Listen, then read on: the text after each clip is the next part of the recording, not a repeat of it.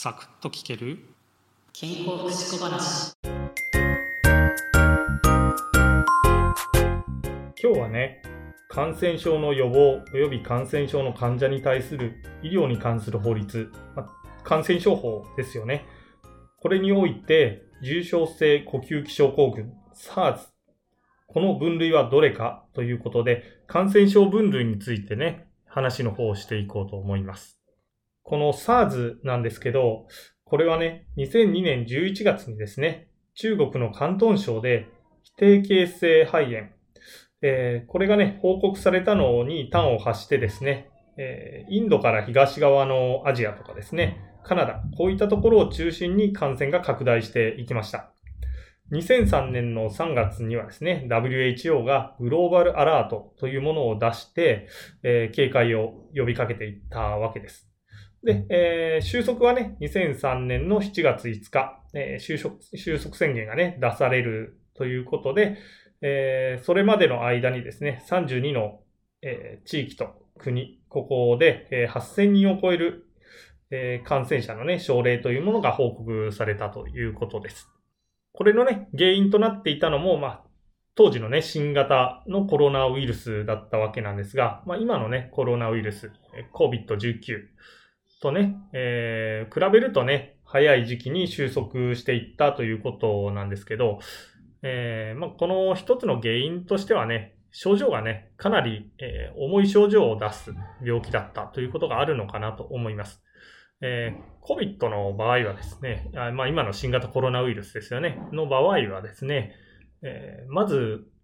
症状がね、現れてくる前に人に感染させてしまって、えー、症状が現れた頃にはね、その感染力っていうのが若干落ちてくる頃になっているということもありますし、えー、重症化する人はするんだけど、えー、しない人はね、えー、ほぼ無症状だったり、え風邪とあまりね、変わらない症状だったりっていう方もいらっしゃったりして、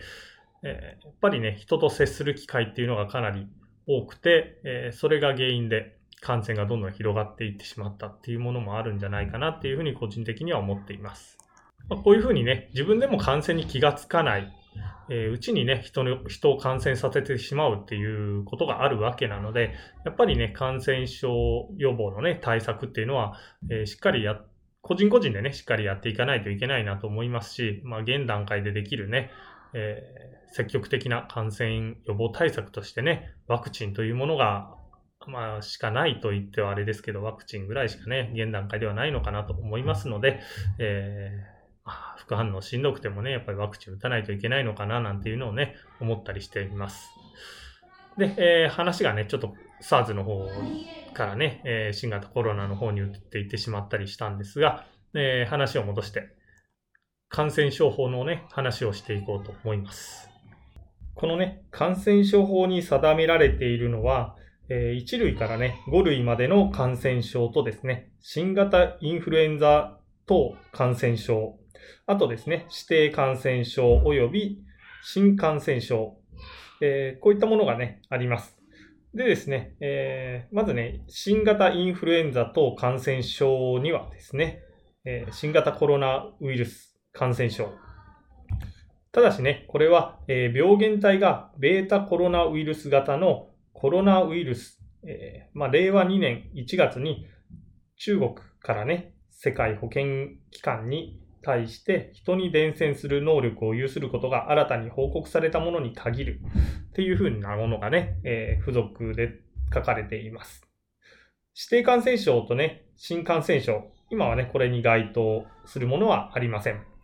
じゃあね、え1類から5類まで分類されてるわけなんですけど、この分類のね、基準というもの何なのかというとですね、まず一類感染症なんですけど、これは感染力、え罹患した場合のね、重篤性などの総合的な観点から見た危険性が極めて高い感染症ということになります。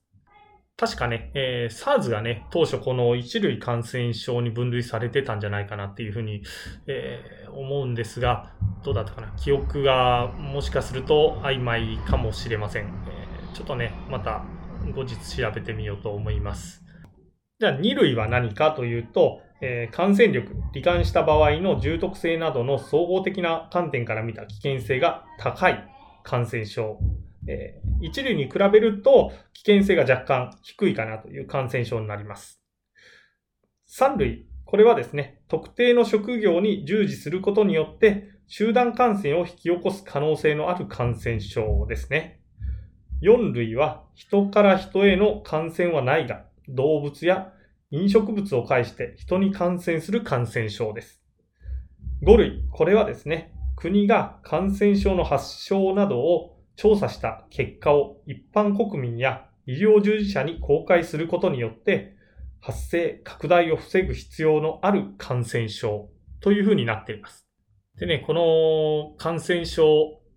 分類されている感染症なんですけど、えー、やっぱりね、1類から5類、有名なものはね、全部覚えていった方がいいのかなと思うんですけど、えー、正直ね、僕もこれ全部覚えていませんでした。えー、なかなかね、数が多くて覚えきれないんですよ。え中にはね、あの語呂とかでね、覚えやすくしてる、それをね、紹介しているサイトなどもね、ありますので、そういったところを参考にしていただければいいのかなと、え思います。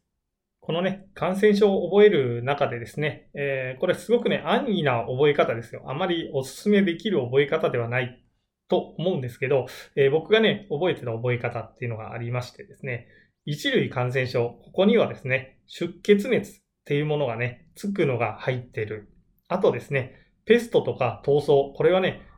歴史的に見てもね、かなりの重篤な症状をね、引き起こしていた病気というところなのでね、まあ一類に分類されるっていうふうにね、覚えていました。えちなみにね、闘争っていうのは天然痘のことなので、あまあご存知かなと思うんですけど、一応補足で付け加えておきます。二類にはですね、えー、ジフテリア、ポリオ、えー、あと結核ですよね。ワクチンで予防しているものが含まれています。ジフテリアとポリオは、4種混合ワクチンの中に入ってますし、結核もね、BCG のワクチン打ちますね。こういったものでね、予防しているものが入ってるとかですね。鳥インフルエンザと SARS、MERS、これもね、含まれてるっていう感じで、ま、数がね、それほど多くないので、2類はね、覚えやすかったように記憶しています。で、3類に関しては、もう食中毒に関する病気っていうのはね、大体3類だろうなっていう、なんかね、ざっくりとした覚え方で覚えてました。コレラ、腸チフス、パラチフス、細菌性赤痢、えー、O157 ということをですね。まあ、数もね、5つだけだったので、えー、比較的ね、少ないし、まあ、全部ね、食中毒に関係していたので、覚えやすかったですね。で、ね、4類が結構難敵だったんですけど、えー、なんかね、蚊とかね、えー、マダニとか、そういったものをね、媒介として起こる病気としてね、ツツガムシ病とかですね、日本脳炎、えー、デング熱、マラリア、自家熱、あとは、そうですね、えー、黄熱とかね、吸熱とか、えー、そういったものはね、えー、こういった虫が病気っていうのをなんとなくね、えー、まあ、授業の中でも出てくるし、覚えやすかったように記憶してますね。あとですね、ボツリヌス症というのがね、この4類入ってるんですけど、これはですね、ボツリヌス菌が嫌気性菌で、えと、そうだな。空気がないとこでもね、元気に繁殖できる。ていうか、元気がないあ、空気がない方がね、元気に繁殖していける菌だっていうことをね、知っていればですね、パウチとか、そういったレトルトのね、食品の中でも繁殖して、それが原因となってね、感染症を引き起こしていくということで、えー、4類のね、飲食物を介して人に感染する、えー、感染症というのに分類されるんだっていうふうにね、覚えることできると思います。狂犬病とね、野党病については、えー、まあ、狂犬病はですね、えー、予防接種してない犬に噛まれることでね、えー、感染しますし、野党病はね、えー、と、ノウサギにね、噛まれるとではなくてね、まあ、ノウサギに付着してる、えー、ダニだったかな。えー、それがね、原因だったと思うんですけど、えー、まあ、それによってね、感染する病気ということで、まあ、これも動物介していますよね。あとね、炭素。これがですね、炭疽菌とかよく言うじゃないですか。なんですけど、これね、なんだったかな。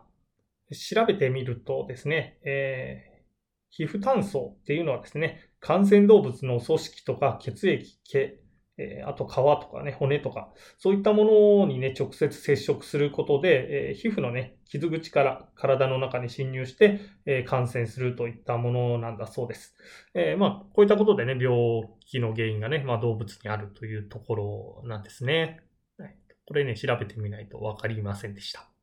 なんかね、炭素って聞くとね、手紙が原因なんじゃないか。炭素菌をね、送りつけられたとかってよくね、えー、ニュース、よくは出てこないか、ニュースに出てきたりするんですけどね、えー、手紙が原因で感染する病気っていうイメージがね、勝手に持っていたので、えー、この辺ちょっとね、え違い、違ってたなっていうのがね、えー、分かりましたね。で、5類感染症に関しては、風疹、麻疹、MRSA、インフルエンザ、VRE、えー、クロイツフェルト・ヤコブ病、B 型、C 型肺、エイズ、破傷風、えー、梅毒。というところで、えー、まあまあね、えー、報告されないといけない病気なのかなっていうふうに思いますし、えー、この梅毒に関してはね、今年、あ、今年じゃない、去年かな、えー、感染がね、えー、最も多かった、えー、という報告もね、上がっている感染症になるので、まあ、この5類もね、しっかり覚えていかないといけないですね。と正直5、類って僕インフルエンザとかね、麻疹風疹、えー、あと B 型 C 型を覚えてたな。破傷風を覚えてなかった気がします。入ってるのを今、えー、見ることで初めて気がついたっていう感じもしてますね。で、この5類に関してはね、えー、今ね、新型インフルエンザに分類されてる新型コロナウイルス感染症っていうのをね、5類にしてはどうかっていう議論もね、行われているといったところでしょうか。えー、まあ、こういった感じでね、え、感染症の分類、えー、もうやっぱりね、テスト出やすいところなのでね、しっかり覚えていっていただけるといいなと思います。今回もお聴きいただきありがとうございました。次回もお耳にかかりましょう。